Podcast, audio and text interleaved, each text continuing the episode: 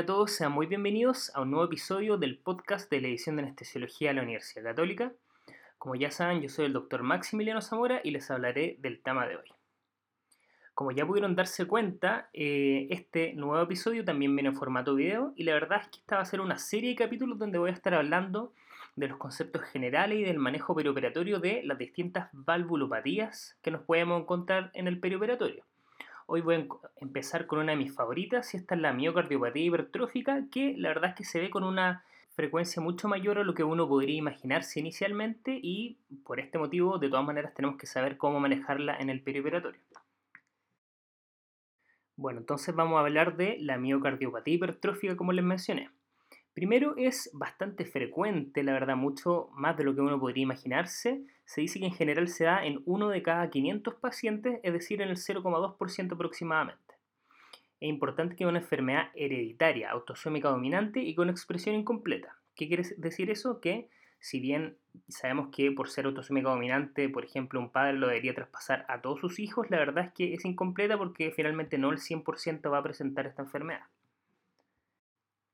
Esta es causada por una mutación genética que hasta ahora hay aproximadamente 12 genes que se han relacionado con esta enfermedad. Algunos son relacionados con alteraciones en los sarcómeros y otros no. Es muy relevante de reconocer ya que además de todo lo que he mencionado es la primera causa de muerte súbita en gente joven. Y también es muy importante y vamos a hablar un poco más adelante de esto que la verdad es que es muy variable la presentación de esta enfermedad. Pueden haber casos muy complejos y, y casos también más leve y es importante que en el perioperatorio distingamos a los pacientes que tienen más riesgo de esta enfermedad y finalmente los pacientes que pueden presentar complicaciones. También el 25% de este tipo de pacientes que tiene miocardiopatía hipertrófica puede tener además una obstrucción subvalvular, que sería lo que llamamos habitualmente la miocardiopatía hipertrófica obstructiva, en la cual hay una obstrucción del tracto de salida del ventrículo izquierdo. Esto se define con un, gradiente a este nivel mayor o igual a 30 milímetros de mercurio. Esto es importante cuando hablemos en la siguiente diapositiva un poco de las nomenclaturas referido a la miocardiopatía hipertrófica. En cuanto a su anatomía y clínica, es importante y finalmente así se define que la miocardiopatía hipertrófica se caracteriza, se caracteriza por tener una hipertrofia septal. De la septal es la más común es la hipertrofia septal anterior. En general tiene una pared engrosada que se dice que es de más de 15 milímetros y sin un aumento de las cavidades ventriculares, es decir, no está dilatado. Recién le hablaba un poco de la nomenclatura porque la verdad es que cuando estamos hablando de miocardiopatía hipertrófica solamente estamos hablando de esto, la hipertrofia septal con una pared engrosada, pero es distinto cuando estamos mencionando y hablando finalmente de una miocardiopatía hipertrófica obstructiva, que muchas veces se pueden confundir. Cuando estamos hablando de la obstructiva nos estamos refiriendo específicamente a que además hay un componente de la obstrucción del tracto de salida del ventrículo izquierdo, como ya la definimos previamente. Siguiendo con la anatomía, esta típicamente la hipertrofia septal es asimétrica en el 99% de los casos. Generalmente el inicio de esta hipertrofia es en el septum y luego se extiende a la pared libre del ventrículo izquierdo. La hipertrofia luego puede ser septal, apical o global. La septal es la que más se asocia a la obstrucción del tracto de salida del ventrículo izquierdo. Como les mencioné, esta puede ser una entidad muy frecuente y la verdad es que la mayoría de los pacientes son asintomáticos durante la vida. Las personas que desarrollan síntomas primero tienen disnea, luego angina, síncope y finalmente son sintomatología muy similar a la de una estenosis aórtica, por ejemplo. Tienen característicamente un soplo sistólico que aumenta con la maniobra de Valsalva, como lo vamos a ver más adelante. De forma importante, estos pacientes presentan arritmias ventriculares y por eso habíamos mencionado que tienen gran riesgo de muerte súbita. De hecho, es la primera causa de muerte súbita en jóvenes. Al parecer, habría cierta predisposición genética al presentar muerte súbita en los pacientes con miocardiopatía hipertrófica, pero la verdad es que aún no hay factores de riesgos claros para poder determinar un seguimiento para este tipo de pacientes. En esta visión ecocardiográfica podemos ver un muy muy claro y buen ejemplo de cómo es la hipertrofia septal asimétrica de la miocardiopatía hipertrófica. Como vemos en la parte superior de la figura vemos un septum interventricular que está aumentado de tamaño y efectivamente está asimétrico. Las partes basal y medio son habitualmente las que tienen el mayor volumen del septo. También podemos ver que esta hipertrofia septal es mayor mucho mayor a la de la pared libre del ventrículo izquierdo, donde también se puede apreciar esto en la imagen. Para que podamos entender de manera completa cómo manejar de la mejor manera posible a este tipo de pacientes, finalmente el manejo anestésico, que es lo que nos interesa a nosotros, tenemos que sí o sí entender la fisiopatología detrás de esta enfermedad. Como les dije, lo primero es que hay hipertrofia miocárdica. Hay un ventrículo izquierdo que es no complaciente, por lo, por lo tanto esto va a llevar, como sabemos, a difusión diastólica. Acá es importante y aprovecho de mencionar que si bien sabemos que estos tipos de pacientes tienen una hipertrofia miocárdica, finalmente el miocardio intrínsecamente está deprimido, como se ha comprobado a nivel experimental. Y como les decía, toda esta gran hipertrofia va a determinar disfunción diastólica. Esto también va a determinar una disminución del llenado, del llenado diastólico temprano, por lo tanto va a ser muy importante y relevante tener un ritmo sinusal, como lo vamos a ver más adelante. Vamos a tener también unas altas presiones de llenado intraventricular. Además de lo anterior y todo lo relacionado con la disfunción diastólica, vamos a tener anormalidad histológica en los miocitos y por esto es que estos pacientes tienen aumento del número de arritmias que pueden tener. Generalmente se ve en estos pacientes una función sistólica normal con fracciones de eyecciones que son normales o altas y aparte asociado al SAM, que vamos a ver más adelante qué es lo que significa, estos pacientes también tienen insuficiencia mitral. Las altas presiones de llenado que finalmente van a determinar una alta presión de fin de diástole del ventrículo izquierdo va a determinar finalmente un desequilibrio entre el aporte y la demanda del oxígeno miocárdico al alterarse la presión de perfusión coronaria sobre todo. Todo esto es fisiopatología que le acabo de mencionar y es importante hacerlo notar que esto es independiente del tema de la obstrucción del tracto de salida del ventrículo izquierdo que todavía no hemos tocado. Lo que acabo de mencionar es la fisiopatología detrás de, de todas las miocardiopatías hipertróficas que ya habíamos mencionado que estas se pueden presentar con o sin obstrucción del tracto de salida. Esto último es una cosa que no es menor de diferenciar, ya que como veremos más adelante, el tener finalmente una obstrucción del tracto de salida del ventrículo izquierdo, un gradiente a este nivel, genera un muy mal pronóstico para este tipo de pacientes. En este resumen o diagrama podemos ver algunas de las cosas que acabo de mencionar. Como vemos en la parte superior de la figura, tenemos una hipertrofia del ventrículo izquierdo que va a determinar una disfunción diastólica, eso determina una disminución de la relajación del ventrículo izquierdo. Esto va a determinar finalmente isquemia, aumento de las presiones de llenado y todo eso finalmente contribuye a alteraciones de la microcirculación y isquemia miocárdica. La obstrucción subaórtica o la obstrucción del tracto de salida del ventrículo izquierdo también aporta todo esto y eso es lo que vamos a mencionar a continuación.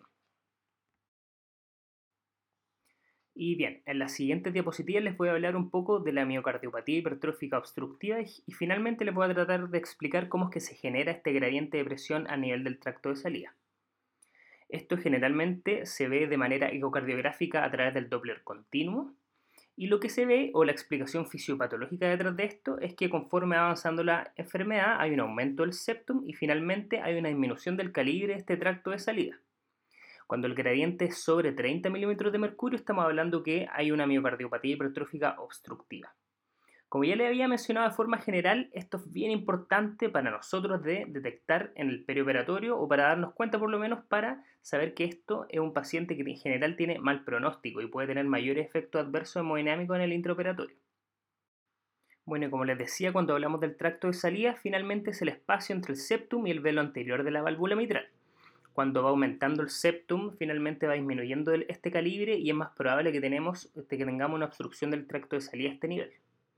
¿Y cómo es que se explica esta obstrucción del tracto de salida y cómo finalmente vamos va a terminar la aparición de este SAM, que todos conocemos es el Systolic Anterior Motion de la, del velo anterior de la válvula mitral? Se sabe que es por el efecto Venturi. Con el efecto Venturi nos referimos a lo que pasa cuando hay flujo a través de una área con estenosis. Sabemos que al haber flujo a través de esto se genera una gradiente de presión con presiones que serán menores a nivel subaórtico luego de la válvula. De la válvula mitral me refiero. Este gradiente de presión o menor presión a nivel subaórtico como se ve en la figura sería lo que determinaría que el velo anterior de la válvula mitral se succionaría hacia el tracto de salida del ventrículo izquierdo. Esto finalmente es lo que determina el SAM, que sería una obstrucción dinámica y eh, por este movimiento anterior del velo anterior de la válvula mitral. Aquí se puede apreciar de mejor manera lo que estaba mencionando anteriormente.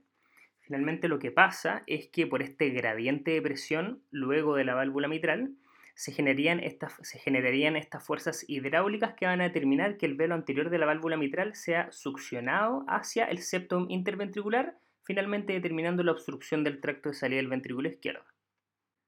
Esto va a generar un círculo vicioso debido a que con esta gradiente de presión y finalmente con esta obstrucción vamos a determinar una mayor disminución del orificio de salida lo cual va a hacer un mayor gradiente de presión y finalmente también va a aplicar un aumento de este efecto. Si bien explicar el SAM por el efecto Venturi es controversial, como vamos a ver en las siguientes diapositivas, aún así existe cierta correlación entre el grado de gradiente, finalmente, de la obstrucción del tracto salida del ventrículo izquierdo y la magnitud del SAM, por lo cual Finalmente, eso es lo que se apoyarían muchos investigadores para decir que este es uno de los efectos propuestos para explicar este fenómeno. Bueno, y el SAM, lo interesante y finalmente en qué repercute esto en nuestra práctica clínica es que es una obstrucción del tracto de salida del ventrículo izquierdo que es dinámica. Es decir, depende de las condiciones de carga del corazón y también de su contractilidad, como podemos ver en el diagrama, y ahora la vamos a explicar un poco más. Generalmente el SAM se presenta en sístole media o tardía y la obstrucción es directamente proporcional a la contractilidad e inversamente proporcional a la pre y la poscarga. ¿Qué quiere decir eso? Es que si hay una disminución de la precarga, es decir, con un corazón vacío, o una disminución de la poscarga con una presión de arterial baja, por ejemplo, esto va a determinar una disminución del volumen interventricular y finalmente va a crear una obstrucción del tracto de salida del ventrículo izquierdo y es decir, va a aumentar el SAM. Por otro lado, si es que hay un aumento de la contractilidad, esto también va a determinar finalmente una disminución del volumen intraventricular, que es como la cosa común de, estas tres, eh, de estos tres puntos que explican la fisiopatología del SAM, y esto va a determinar una obstrucción del tracto de salida del ventrículo izquierdo. Todas estas cosas finalmente determinan un mayor tiempo de contacto entre el velo anterior de la válvula mitral y el septum interventricular, y todo esto es generado por mayores gradientes que ocurren con estos SAM más precoces. Es importante recordar que es bien conocido que además del SAM, hasta dos tercios de los pacientes tienen además asociado anormalidades estructurales de la válvula mitral, es decir, no solamente sería un fenómeno funcional, sino que estos pacientes generalmente tienen alteraciones de la válvula. Y también es importante recordar, porque tiene que ver harto con la terapia finalmente, que el SAM también determina no solamente obstrucción, sino que también determina insuficiencia mitral y muchas veces debemos tratarla como tal y otras veces también nos podemos ver expuestos a una cirugía correctiva de este tipo de, malformaciones que además se tenga que eh, hacer algún tipo de cirugía sobre la válvula mitral. Bueno, y como nada puede ser tan fácil como le había mencionado, Sí, inicialmente se postulaba que el efecto Venturi era el principal mecanismo que, que finalmente generaba el SAM en la miocardiopatía hipertrófica obstructiva, y esto se decía, como ya les mencioné, que era por una disminución de la presión a través del tracto de salida, y esto finalmente hacía una tracción, o como en inglés se le dice pull, del velo anterior de la válvula mitral hacia el tracto de salida. Pero la verdad es que en distintas investigaciones se ha visto que el SAM comienza cuando las velocidades aún son bajas atrás del tracto de salida, es decir, cuando los gradientes de presiones no son tan altos. Y esto es finalmente lo que ha llevado a la teoría un poco más actual, que tiene que ver con que la verdad es que habría un empuje, o como se le dice en inglés, un push, desde el otro sentido para la válvula mitral hacia el tracto de salida, más que una tracción del velo. Como se puede ver en la figura, sería la geometría y la relación entre el ventrículo izquierdo y la válvula mitral y la velocidad del flujo a través del tracto de salida del ventrículo izquierdo y finalmente la forma atípica que pueden tener estos pacientes de la válvula mitral, lo que causaría este empuje del velo anterior hacia el tracto de salida del ventrículo izquierdo. Finalmente sabemos y dijimos que era bien frecuente que existieran anormalidades asociadas a esta válvula mitral generalmente tienen válvulas mitrales que tienen aparatos subvalvulares que están elongados, lo que finalmente va a determinar todas estas alteraciones anatómicas que determinan este mecanismo del SAM. Bueno, y antes de continuar con la parte más importante de este capítulo, que finalmente es cómo uno maneja el, maneja de forma anestésica este tipo de paciente en el operatorio, quiero mencionar un último concepto de fisiopatología que tiene que ver con la maniobra de Valsalva, que muchas veces van a escuchar cuando estemos hablando del SAM y de la miocardiopatía hipertrófica. Y para entender la maniobra de Valsalva y todos sus efectos que pueden tener sobre el gasto cardíaco, la presión y finalmente sobre esta entidad que estamos estudiando, tenemos que saber y acordarnos un poco de lo que es la interacción cardiopulmonar. Esto es lo mismo que tenemos que entender cuando estamos estudiando, por ejemplo, la variación de la presión de pulso, todo lo que tiene que ver con el delta PP, que ya lo hemos hablado en otro episodio. Pero a modo recordatorio tenemos que saber que durante la inspiración controlada, es decir, con presión positiva, lo que nosotros hacemos con nuestros ventiladores de anestesia,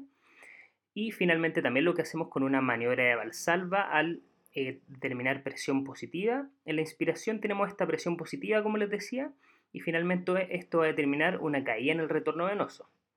Es diferente lo que pasa en el corazón derecho y en el corazón izquierdo. Hay que recordar que esto, la presión positiva intratorácica va a determinar una disminución de la precarga del ventrículo derecho y por otro lado también un aumento de su poscarga. Esto finalmente igual va a determinar una caída del eh, retorno venoso y de la precarga en el ventrículo izquierdo, pero como sabemos esto lo vamos a ver unos segundos después en la expiración. Y al contrario, lo que vemos de inmediato en el ventrículo izquierdo con esta presión positiva inspiratorio es un aumento de la, de la precarga sobre el ventrículo izquierdo inicialmente, y eso lo podemos ver en la primera fase de la maniobra de Valsalva conocida como fase 1, en donde vemos que hay un aumento de la precarga y eso sobre todo porque la sangre que estaba a nivel pulmonar es exprimida con la ventilación hacia la aurícula izquierda y eso determina un pequeño aumento de la presión arterial de forma transitoria. Aumenta la presión arterial, el gasto cardíaco de forma transitoria y como vemos también disminuye la frecuencia cardíaca. Pero como les dije, esto es solamente durante la inspiración inicial. Cuando la maniobra de Valsalva se mantiene, pasa lo mismo que pasa con cuando estamos hablando de esto de la interacción cardiopulmonar y es que finalmente todo va a determinar una disminución de la precarga también del ventrículo izquierdo y una disminución de la presión arterial que sería la fase 2 que estamos viendo de la maniobra de Valsalva en la figura. Y se preguntarán por qué les estoy hablando de todo esto, y es porque, como ya se pudieron dar cuenta, con la maniobra de Valsalva mantenida, finalmente vamos a ver una caída del retorno venoso, es decir, una disminución de la precarga del ventrículo izquierdo, una disminución de la poscarga también, y como sabemos, todo eso va a determinar un aumento del SAM. Y es por eso que se utiliza la maniobra de Valsalva con alta frecuencia para poder provocar un aumento de gradiente en, la, en el tracto de salida del ventrículo izquierdo y para poder evaluar este tipo de patología. Esto por un lado es inducible con la maniobra de Valsalva, como ya les dije, presión positiva mantenida, pero también es inducible con algo que por otro lado haga aumentar la contractilidad, que dijimos que era como la tercera eh, forma de aumentar el SAM, eh, sería, como les dije, inducible con isoproterenol, que va a aumentar la contractilidad del ventrículo izquierdo y también va a determinar un aumento de este movimiento anterior de la válvula mitral. Este mismo efecto de interacción cardiopulmonar es lo que determina que lo que se nos cuenta clásicamente, que como sabemos este tipo de patología tiene un soplo que es eyectivo y aumenta con el valsalva, al aumentar el gradiente a través del tracto de salida del ventrículo izquierdo. Bueno, y vamos con la siguiente parte que debe ser muy importante con nosotros, que tiene que ver con la evaluación preoperatoria de este tipo de pacientes. Primero vemos que este tipo de paciente habitualmente llega a pabellón con un electrocardiograma y se dice que hasta un 20, hasta incluso un 50% de este tipo de paciente tiene, puede tener ondas Q anormales. Y esto sí puede deberse a isquemia, pero generalmente tiene que ver con alteraciones de la depolarización septal. Al ser el septum de mayor tamaño, tiene alteración en esta depolarización, lo cual determina esta Q patológica en el, electrocardiograma. Lo otro que se ve con mucha frecuencia es la, son los signos finalmente de hipertrofia ventricular izquierda. El ecocardiograma también es muy importante eh, como parte fundamental de nuestra visita preanestésica esto nos tiene que decir el diagnóstico de la miocardiopatía hipertrófica, nos puede tener eh, nos puede definir si es que existen otras alteraciones del, del, ventrículo izquierdo o algún otro tipo de patología y siempre nos tiene que decir si es que hay o no finalmente la presencia de SAM. Esto también nos va a definir si es que existe una obstrucción del tracto del ventrículo izquierdo y esto puede ser de tres tipos, que es lo que tenemos en la figura de la derecha. Está el tipo que tiene una obstrucción basal, es decir, que en reposo tiene una obstrucción del tracto de salida del ventrículo izquierdo con un gradiente que es mayor o igual a 30 milímetros de mercurio. Están por otro lado las no obstructivas que eh, ni en reposo ni con provocación fisiológica, como ya les dije, con valsalva o con isoproterenol, logran este gradiente de más de 30 milímetros de mercurio. Y por último tienen lo que se llama obstrucción lábil, eh, o latente muchas veces se define en otras partes donde eh, solamente con, las, con estas provocaciones fisiológicas que ya les mencioné, finalmente hay una obstrucción del tracto de salida del ventrículo izquierdo que genera un gradiente de más, más de 30 milímetros de mercurio. Y esto último ya lo había mencionado, pero por su importancia lo vuelvo a mencionar, que ¿por qué es importante esto para nosotros? Y es porque hay que recordar que cuando tenemos gradiente, cuando tenemos obstrucción del tracto de salida, esto genera mal pronóstico. Es decir, estos pacientes son el tipo de paciente en el que tenemos que tener más cuidado, debemos tener una monitorización más exhaustiva porque pueden presentar mayor inestabilidad hemodinámica en el perioperatorio. Y otra de las cosas importantes que tenemos que ver en nuestra evaluación preanestésica es qué tipo de tratamiento está utilizando este paciente y finalmente también a qué se viene a operar. Generalmente estos pacientes llegan eh, a pabellón con beta bloqueo, que se entiende porque eh, les sirve para bajar su frecuencia cardíaca, para mejorar su llenado diastólico y finalmente disminuir la contractilidad, que es uno de los factores bien importantes que nosotros también tenemos que manejar en el intraoperatorio, como les voy a mencionar posteriormente, y muchas veces también vienen con bloqueadores de canales de calcio. En el caso de ambos de estos fármacos se recomienda que se mantengan en el perioperatorio aparte del manejo médico, y esto según la última guía del el Colegio Americano de Cardiología, em, en los pacientes que se mantienen sintomáticos y que finalmente tienen gradientes de más de 50 milímetros de mercurio, ya sea en eh, reposo o mediante estas pruebas fisiológicas de provocación, generalmente son considerados para tener algún tipo de intervención quirúrgica que logre disminuir el gradiente o, este, esta obstrucción del tracto de salida del ventrículo izquierdo, que puede ya ser eh, una reducción septal mediante miomectomía o por ablación con alcohol. De los pacientes que nosotros nos podemos encontrar, para que se hagan una idea, la verdad es que esto se divide en tercios. Un tercio de los pacientes que vamos a ver finalmente no van a tener ningún tipo de obstrucción del tracto de salida del ventrículo izquierdo, es decir, no van a generar este gradiente. Un tercio van a ser van a tener este gradiente o obstrucción con la provocación con estas pruebas fisiológicas y un 30% de los pacientes, es decir, el último tercio, va a tener incluso esta obstrucción del tracto de salida en reposo. Por lo cual, sobre todo este último grupo es el más importante que tenemos que lograr definir. Bueno, y ahora que entendemos toda la fisiopatología que hay detrás de esta enfermedad, nos vamos a abocar ahora en el manejo perioperatorio, sobre todo enfocándonos en cirugía no cardíaca, es decir, qué debemos hacer o cuáles son nuestros objetivos en un paciente que viene con una miocardiopatía hipertrófica a operarse de otra cosa. Y esto para la miocardiopatía hipertrófica y para todo el resto de las valvulopatías que vamos a ver en los siguientes episodios, los vamos a definir siempre definiendo cómo tiene que estar la precarga, la frecuencia cardíaca, el ritmo, la contractilidad y la resistencia vascular sistémica del paciente. Bueno, el primer punto es la precarga. Como ya vimos, lo importante acá es mantener una precarga adecuada, es decir, aumentada. ¿Y por qué es eso? Es porque tenemos que evitar la proximidad del septum y el velo anterior de la válvula mitral para poder disminuir el SAM y finalmente la gradiente, la gradiente del tracto de salida del ventrículo izquierdo. La frecuencia cardíaca también tiene que estar baja. ¿Por qué? Porque con eso nos mejora el volumen ventricular también nos mejora el llenado diastólico y también habría una disminución de la demanda de oxígeno y también nos va a evitar la obstrucción dinámica del tracto de salida del ventrículo izquierdo al mejorar el llenado ventricular finalmente. El ritmo acá es un punto muy importante. Como les dije, como hay una disfunción diastólica, es muy importante mantener ritmo sinusal, ya que en este caso hasta el 75% del volumen sistólico depende de este último llenado por Em, el, aporte de la aurícula al llenado diastólico. Por otro lado, la contractilidad, y esto es particular en este tipo de, alteración miocárdica, y a diferencia de todas las otras valvulopatías que vamos a ver, esta, en, este tipo de malformación la contractilidad tiene que estar disminuida, ya que como dijimos esto ayuda a la disminución de la obstrucción del tracto de salida del ventrículo izquierdo. Para esto podemos usar beta bloqueo, por ejemplo, y sobre todo mantener los beta bloqueos que utilizaba el paciente en el preoperatorio, podemos tenerlos disponibles también en el intraoperatorio, por ejemplo, usar propanolol si es que fuera necesario. Para esto también nos sirven los halogenados, que todos disminuyen finalmente la contractilidad miocárdica. Y de manera bien importante es evitar la respuesta simpática, es decir,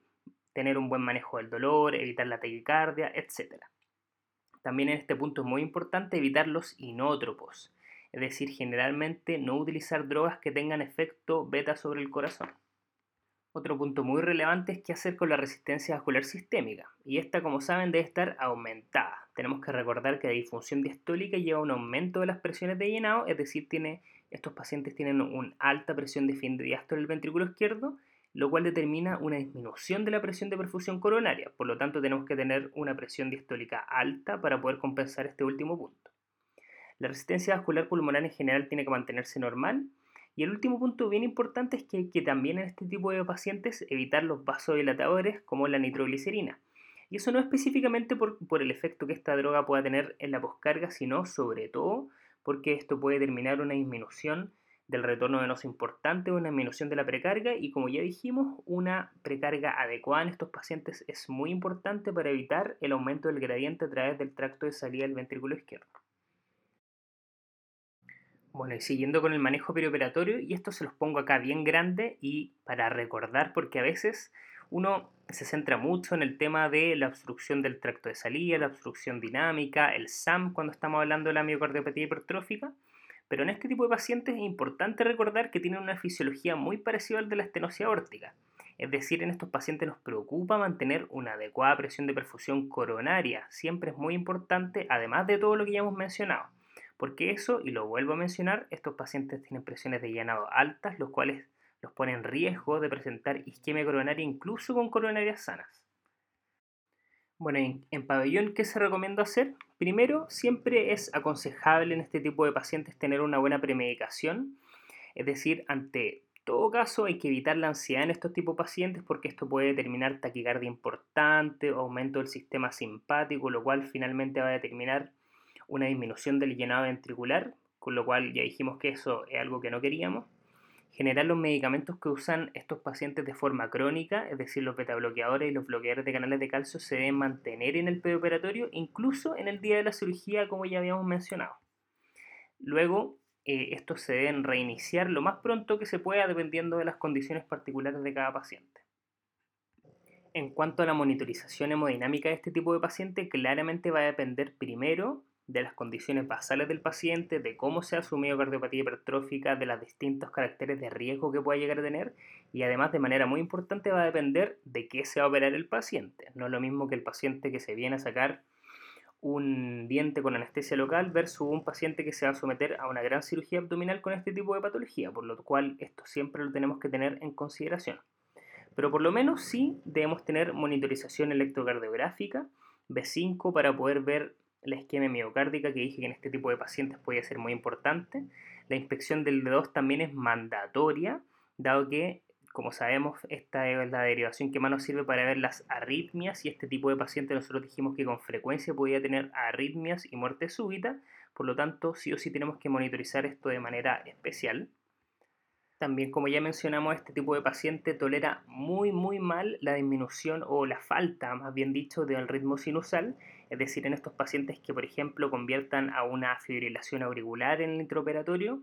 este es el tipo de paciente que se beneficia mucho de volver a su ritmo sinusal. Por lo tanto, esto también lo tenemos que tener siempre en consideración, porque como ya dijimos acá, el llenado auricular del ventrículo es muy importante por esta gran disfunción diastólica que presentan este tipo de pacientes si bien no es mandatorio para todos, pero la verdad es que, eh, bueno, como les dije, depende del tipo de cirugía, pero en la mayor parte de los casos estos pacientes, y sobre todo si es que tienen alteraciones como aumento del gradiente a través del tracto de salida, estos pacientes van a requerir generalmente una línea arterial para poder tener una, una medición fidedigna de la presión arterial, por lo cual generalmente se aconseja instalar línea arterial en este tipo de pacientes, generalmente despierto cuando se va a hacer una inducción de anestesia general. Por otro lado, un catéter venoso central es más discutido y finalmente iba a depender caso a caso, según el paciente, el tipo de cirugía, dado que primero sabemos que eh, como monitorización de la precarga no va a ser muy adecuado, sabemos que estos pacientes de forma basal tienen presiones de llenado altas, por lo cual la presión de la PVC no nos va a servir mucho para guiar la respuesta a volumen, pero sí podría ser importante, por ejemplo, si queremos pasar droga pasoactiva, si queremos pasar algún tipo de vasoconstrictor más potente como noradrenalina en este tipo de pacientes, podría ser adecuado su uso, pero como les dije, eso va a depender caso a caso y según el tipo de cirugía sobre todo. En este tipo de pacientes, como ya se podrán haber dado cuenta que lo he mencionado harto, es indispensable tener alguna idea de cómo está el intravascular. Generalmente estos pacientes cuando en el intraoperatorio tienen algún desajuste hemodinámico, frecuentemente puede ser por hipovolemia. Ya dije que lo importante que es el tema de la precarga para el manejo hemodinámico de estos pacientes. Por lo que si bien si no vamos a tener un catéter venoso central, o más bien dicho, si no nos sirve mucho esto para medir la precarga, generalmente nos podemos ayudar con otros parámetros dinámicos, por ejemplo, eh, con el delta PP a través de la línea arterial para este tipo de pacientes. Y por último, y esto es algo que ya mencioné, pero lo vuelvo a repetir por su importancia, es que hay que ser muy agresivo en el manejo de arritmias de estos pacientes. Por ejemplo, y vuelvo a mencionar, estos son pacientes que se benefician de la conversión de una fibrilación auricular porque pueden tener alteraciones hemodinámicas muy importantes cuando pierden el ritmo sinusal. Y bueno, siguiendo con el manejo perioperatorio, en general nosotros utilizamos en estos pacientes, igual que en la gran mayoría del resto de nuestros pacientes halogenados, y esto la verdad es que son bastante beneficiosos, ya que sabemos que tienen de forma intrínseca em, una disminución de la contractilidad de los gases halogenados. También esto va a determinar finalmente una disminución del contacto SAM-septal, que es lo que queremos evitar para evitar este gradiente y esta obstrucción. Y como les dije, va a disminuir la obstrucción del tracto de salida del ventrículo izquierdo. Es importante, y esto es para fijarse, ya lo había mencionado antes, que en el intraoperatorio cuando tenemos hipotensión habitualmente es por hipovolemia y esto asociado a la vasodilatación que pueden provocar nuestros anestésicos, es decir, hipovolemia más la vasodilatación. Otro punto importante que lo vuelvo a mencionar es evitar los inótropos, ya lo dijimos, queremos mantener una contractilidad disminuida y en ese caso si es que queremos aumentar la presión de perfusión generalmente es muy bien tolerado anestésicos como la fenilefrina que solamente son alfa, no tienen efecto beta sobre el corazón. Como les dije, tener siempre un beta bloqueador disponible, no utilizarlo de entrada, pero si es que llegamos a tener un desajuste hemodinámico, quizás podría ser una buena opción en este tipo de pacientes beta bloquearlos con algo endovenoso. Y el último punto acá que se menciona es algo que con harta frecuencia se nos pregunta y es el tema de la anestesia neuroaxial en este tipo de pacientes. Sabemos que la anestesia neuroaxial con frecuencia puede provocar vasodilatación, sobre todo cuando estamos hablando de la espinal, de la intratecal específicamente y de las personas mayores. Y esto en este tipo de pacientes puede precipitar inestabilidad hemodinámica muy importante con la vasodilatación y finalmente disminución de la precarga. Antes incluso se, estaba hablando, se hablaba antes que estaba contraindicado hacer un bloqueo neuroaxial en este tipo de pacientes. Pero la verdad es que esto no es tan así, hay que evaluarlo caso a caso, si es que uno se preocupa de tener un intravascular adecuado en este tipo de pacientes, hacer por ejemplo una espinal con dosis baja y asociado sí o sí a algún vasoconstrictor como la fenilefrina, se podría utilizar, si bien a mi parecer la anestesia general igual sigue siendo un poco más segura, igual hay que evaluarlo caso a caso, como les dije, esto ya no es una contraindicación absoluta, pero si lo vamos a hacer en este tipo de pacientes, dar un bloqueo neuroaxial, generalmente se recomienda y se dice que se deben preferir técnicas con catéter, es decir, lo que se conoce como anestesia neuroaxial continua, es decir, por ejemplo, utilizar una peridural con dosis de a pocos miligramos por ml, es decir, dosis no tan concentradas, o usar un catéter intratecal si se necesita, con dosis más pequeñas, todo con el fin de evitar esta vasodilatación descontrolada que puede ser con dosis grandes y únicas de una anestesia espinal, por ejemplo. Entonces lo que aquí sería más seguro es, ya sea mediante un catéter peridural o intratecal, es usar dosis pequeñas e ir dosificando según la necesidad del paciente y evitar las dosis grandes. Bueno, y esto para ir terminando, y esto lo vuelvo a repetir porque es lo que más les debe quedar claro de todas maneras del capítulo de hoy, lo que debemos recordar es el manejo perioperatorio de estos pacientes y tienen que acordarse de cómo es la precarga de estos pacientes, cómo es la poscarga, la frecuencia cardíaca y el ritmo, la contractilidad y cuáles son las cosas específicamente que debemos evitar en el perioperatorio de este tipo de pacientes. Y si estuvieron atentos se podrán dar cuenta que la precarga, como saben, tiene que estar aumentada, la poscarga también tiene que estar aumentada. La frecuencia cardíaca dijimos que la íbamos a manejar baja, ¿no es cierto? Estos pacientes utilizan betabloqueadores y el ritmo ojalá sinusal. Y la contractilidad también les dije, a diferencia de las otras valvulopatías que vamos a ver en las semanas que siguen, Acá el objetivo es bajar la contractilidad para disminuir este gradiente de la obstrucción del tracto del ventrículo izquierdo. Cosas específicas que debemos evitar en este tipo de pacientes son la taquicardia, los inótropos y los vasodilatadores como la nitroglicerina, como habíamos mencionado hace un rato. Bueno, y la verdad es que esto último de la técnica quirúrgica, la verdad es que se escapa un poco de los objetivos de esta sesión de que dije que era sobre todo el manejo de la miocardiopatía hipertrófica para cirugía no cardíaca, pero a modo general les menciono que cuando estamos hablando de pacientes de, con enfermedad muy severa, eh, y que tienen gradiente aumentado, incluso en reposo, como habíamos mencionado, con síntomas importantes, generalmente estos pacientes se derivan para una resolución quirúrgica.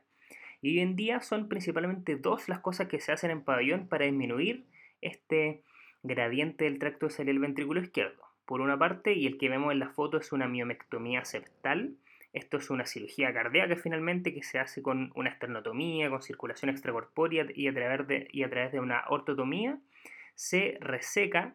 alguna parte de este eh, septum interventricular hipertrófico y esto, lo bueno de esta miomectomía septal es que resuelve más del 90% la obstrucción de este tipo de pacientes. Es decir, es una cirugía bastante efectiva y que tiene una mortalidad menor al 1%, es decir, el día de hoy esta cirugía es muy muy segura. Por otro lado, tenemos algo que en los últimos años ha tenido mucho, mucho más desarrollo, que es la ablación septal mediante alcoholización, que actualmente la efectividad en algunos tipos de pacientes, sobre todo los, pacientes más averiados, más añosos, incluso la efectividad es comparable a la miomectomía septal y generalmente el beneficio principal es que es un procedimiento mucho menos invasivo eh, que una cirugía cardíaca que eh, requiere circulación extracorpórea y todo lo que eso conlleva. Pero finalmente la decisión entre uno y otro procedimiento la verdad es que dependerá tanto del paciente como del lugar en que se va a hacer un problema que tienen estos dos procedimientos es que son muy operador dependientes ambos. Finalmente eso va a determinar que algunos centros hagan un procedimiento y otros centros finalmente también hacen otro tipo de procedimiento. Generalmente, como le había mencionado de forma superficial, la ablación eh, generalmente lo bueno que tiene es que es menos invasivo, tiene una recuperación más rápida, en cambio, la miomectomía septal es una cirugía más grande, ¿no es cierto? Pero si bien generalmente es más efectiva y tiene mayor, eh, mayores logros a largo plazo y generalmente los estudios la han seguido por muchos más años también, por eso que se ha definido como algo que tendría mayor efectividad. Generalmente em, la ablación septal es algo que se, que se, hace en muchos centros, por otro lado la miomectomía septal solamente se hace en centros más, más específico y más especializado en cirugía cardíaca. Y a modo general, generalmente cuando hay una hipertrofia que es muy masiva, de gran tamaño y sobre todo en pacientes jóvenes, se permite darla, se, se beneficia de dar la solución un poco más definitiva, que es la miomectomía septal. Por otro lado, en eh, pacientes más añosos, más averiados, como le había mencionado, y sobre todo cuando la hipertrofia no es tan severa, generalmente se privilegia el uso de ablación septal.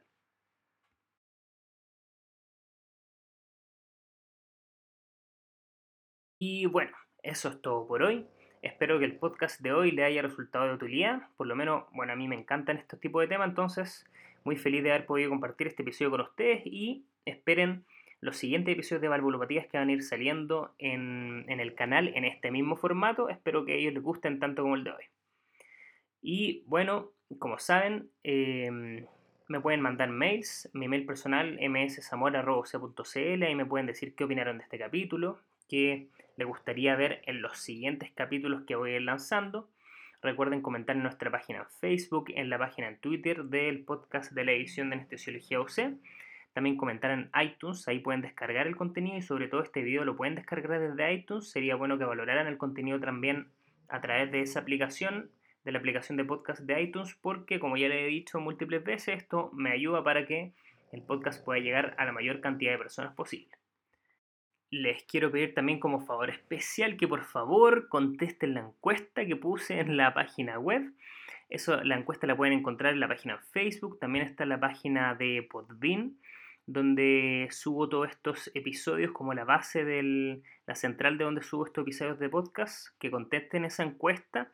Esa encuesta he tenido eh, resultados, algunos, o sea, resultados que me han dado bastante información y sobre todo la estoy usando para poder tener algún algún feedback de las cosas que más le ha gustado en el canal, los episodios que más le han gustado, las cosas que más quieren que vaya haciendo de acá adelante. Entonces sería bueno que la contestaran para yo poder ir haciéndome una idea de estas cosas y de todas maneras para ayudar al crecimiento del canal. Y eso, bueno, entonces eso es todo por hoy. Como saben, yo soy el doctor Maximiliano Zamora y en nombre del equipo del podcast de la División de Anestesiología UC, les quiero dar muchas gracias por escucharme y que tengan una muy muy buena semana.